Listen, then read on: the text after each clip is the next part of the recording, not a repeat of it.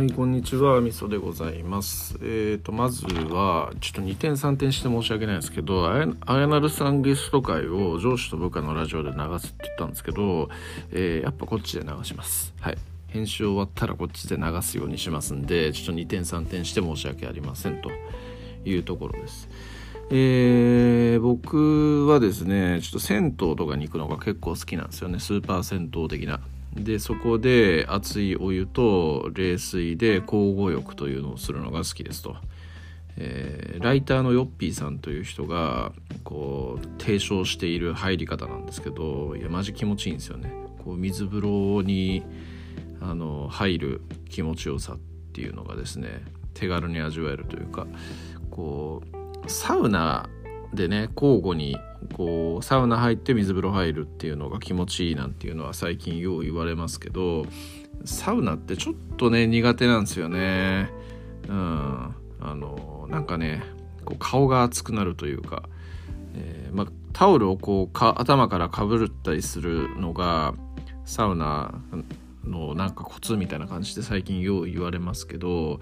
えー、ちょっとねあのやっぱ顔が熱くなるってていうところがきついところで、えー、苦手っちゃ苦手なんですよ。こうその点すげえ熱い風呂があるようなあの銭湯とかだとですね、えー、なんかあのサウナよりもこう素早く交互浴が楽しめるっていうところで気持ちが良かったりするし、えー、まあ整うんですよね。はい。まあそんな感じなんでございますけど。でえっ、ー、と水風呂とかにねそこそこの時間入ってるわけなんですよ。で滝行じゃないですけどなんか水の中に入ってると結構こう思考がクリアになるというかなんかいろいろ考えるんですよね。であのふとこう銀河英雄伝説の話なんかをボケーっと考えていてえーと、銀河英雄伝説のこう帝国側にいるラインハルトという主人公がいてでその親友にキルヒアイスっていう人がいるんですよね、えー、その2人は最初からこう友達で、えー、2人で二人三脚であの出世をしていくみたいなそんな感じなんですけど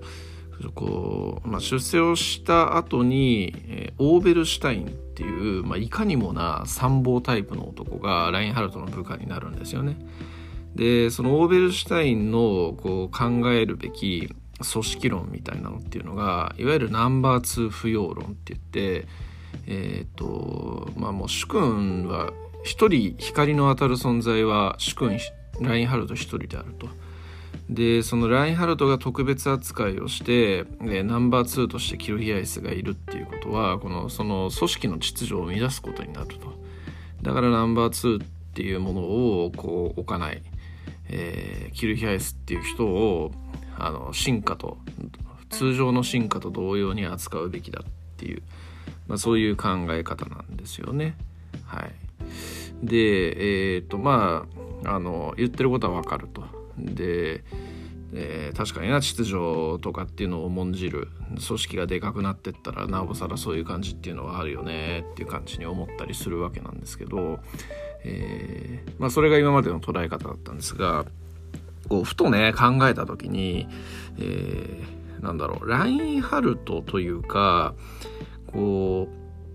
う上司が部下に求めることって要は仕事のアウトソーシングなんと思うんですよね。こう一人で何でも最初はできていたことっていうのがやることが多くなっていくと、えー、自分一人で全てできなくなると。だから、えー、部下を雇う、まあ、部下と共にやるっていう発想になっていくと。で、えーと、優れた人間なんだったらその自分のやっていることの、えー、うちの結構重要なことでもアウトソースできるようになってくるあなるっていうのがあると思うんですよね。だからこう社長という頂点をトップとした、えー、ピラミッド構造があって、えー、みんなそれぞれあの持っている業務っていうのをえーと、段階的にアウトソーシングしていってるっていうようなそういう構図だと思うんですよ。でそのアウトソーシングする業務っていうところを考えるとこうオーベルシュタインもキルヒアイスも、ええー、ラインハルトの持っている非常に重要な業務をアウトソースされている2人なんですよね。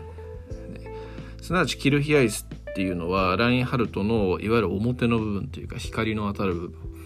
功績として分かりやすい部分ですよね。えサッカーでいうとフォワードで点を取る。で実際の中の実際の銀英伝の中の話でいうと、えーまあ、ラインハルトがえー、持っているのと同等ぐらいの軍勢とかを率いて、えー、別動隊として戦争に赴くもしくで戦争に赴いた先の行政なんかも行うっていうようなことを行うんですよね。で対してオーベルシュタインがアウトソースされている業務っていうのはいわゆるラインハルトの、えー、光の当たらない部分闇的な部分と言ったらいいんでしょうかね。えー、すなわちこう内部統制ですとか、えー、まああの謀略ですとかこう政治にありがちなこう調整ですとか、えー、根回しですとかもしくはこう内定まあ密偵みたいなところですよね。そういうようなところとかでしかもそれのこうラインハルトが苦手としている分野の部分なんで、まあ、そのところをの大半をアウトソースされているというようなところだと思うんですよね。で、えー、っと2人ともに、えー、ラインハルトから与えられている仕事の、まあ、質は違い質というかこうあれあのえー、なんていうんだ種類は違えど質は同様にめちゃくちゃ高いんですよね。だからある意味こうナンバー2的な感じのことっていうのはオーベルシュタインも同じく言えることなんですよねその闇の部分においては。で、えー、ここで言うだオーベルシュタインの言うナンバー2的な部分っていうのはやっぱこう光が当たる光の当たる部分において、えー、こうキルヒアイスがラインハルトの親友であり信頼のおける人間であるからこそそういうような感じでやっているけれどもこうもしもキルヒアイスが、えー、すごいこう光の当たる部分で仕事をしていると人気が別途でできてしまうとそうすると派閥ができてしまうと派閥ができてしまうとキルヒアイスの思惑とか気持ちとかそういう意味合いとはまた別の形で政治的な対立みたいなのが生じてしまう可能性があると。それこそが秩序を乱す原因であるからナンバー2は不要であるっていうようなことを言ってるのかなっていうふうに思ったんですよね。でえっとなんかちょっとこの辺りの部分っていろいろ混同してたなっていう感じで思っていてなんか今までもこう歴史上のナンバー2みたいな感じで言った時に分身タイプと参謀タイプみたいな感じで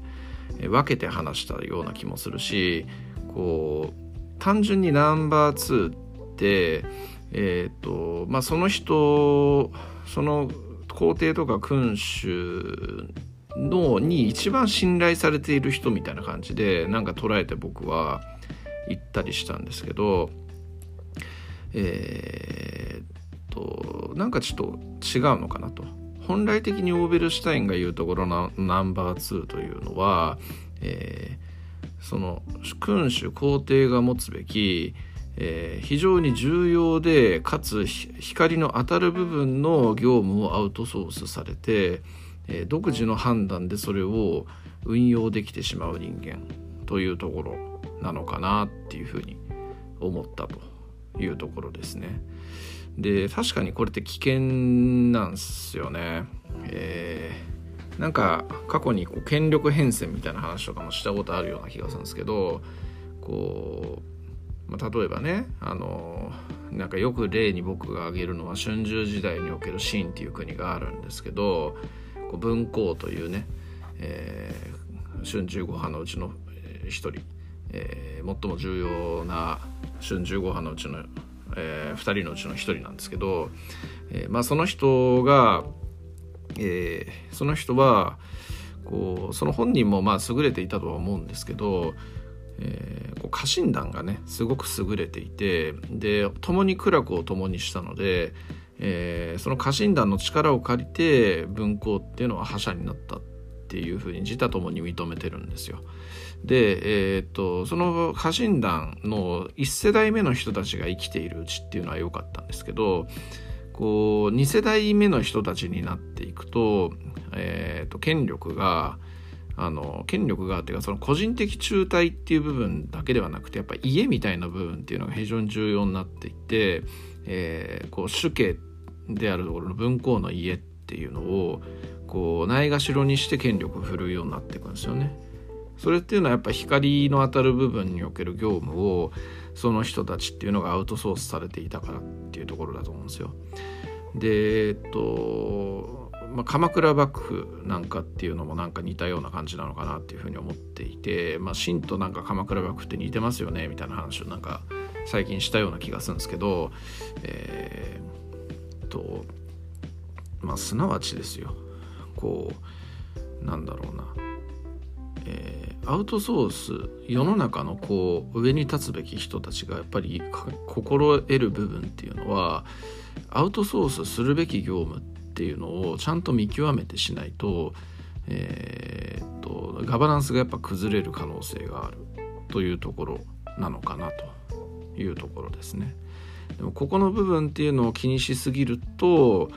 えー、っと、まあ、トップとねこう2番手3番手が権力闘争するっていう非常にこう見苦しいような光景にもなっていくわけで、えー、なんか難しいよなっていうふうにも思いますね。転々として、えー、別に自分はそんなのもんああってもなくても組織が回っていきゃいいと思ってるからどうでもいいんだよみたいな風なこう転々とできるようなねトップっていうのもなかなかいないわけで、えー、難しいよなっていうふうに思いますね。はいうん、という感じのことをちょっと風呂に入りながら思っていたというところです。はいえー、だからまあなんかね過去にこうナンバー2的な人間たちっていうのがを例に挙げましたけど例えば曹操のナンバー2って言ったら順育じゃねみたいな感じのこと言ったんですけどえー、と順育はね別にこう権力みたいなものを権力っていうか曹操からなんかこう人気が出るような業務を委託されていたわけではないんですよね。うん、そう考えるとなんかここで言うナンバー2っていうのとはまた違うよなっていうふうに感じたりしますね。でやっぱなんか僕が好きだって言ってる武田信繁とかあと豊臣秀長っていう人たちっていうのはうんまあやっぱなんかね親族っていうところもあってその武田家とか豊臣家っていうところのえー、強さみたいなのを示すためにその人たちにナンバー2的なポジションを与えるっていうのはまたちょっとこれはキルヒアイスにおける場合とはまた話が違うのかなっていう気がしていて、まあ、分かるなっていう感じがしますし、まあ、これこそはナンバー2っていうところなのかなっていう感じがしますよね。うん、はいうんなんかそういう感じの考えで言うとえー、なんかナンバー2というものに関してもいろいろまた定義づけというか、まあ、僕の中でのね僕の中での定義づけっていうのがちょっと変わってくるのかなみたいな感じで、えー、思いましたというような感じの話です。そんな感じでございます。以上です。ありがとうございます。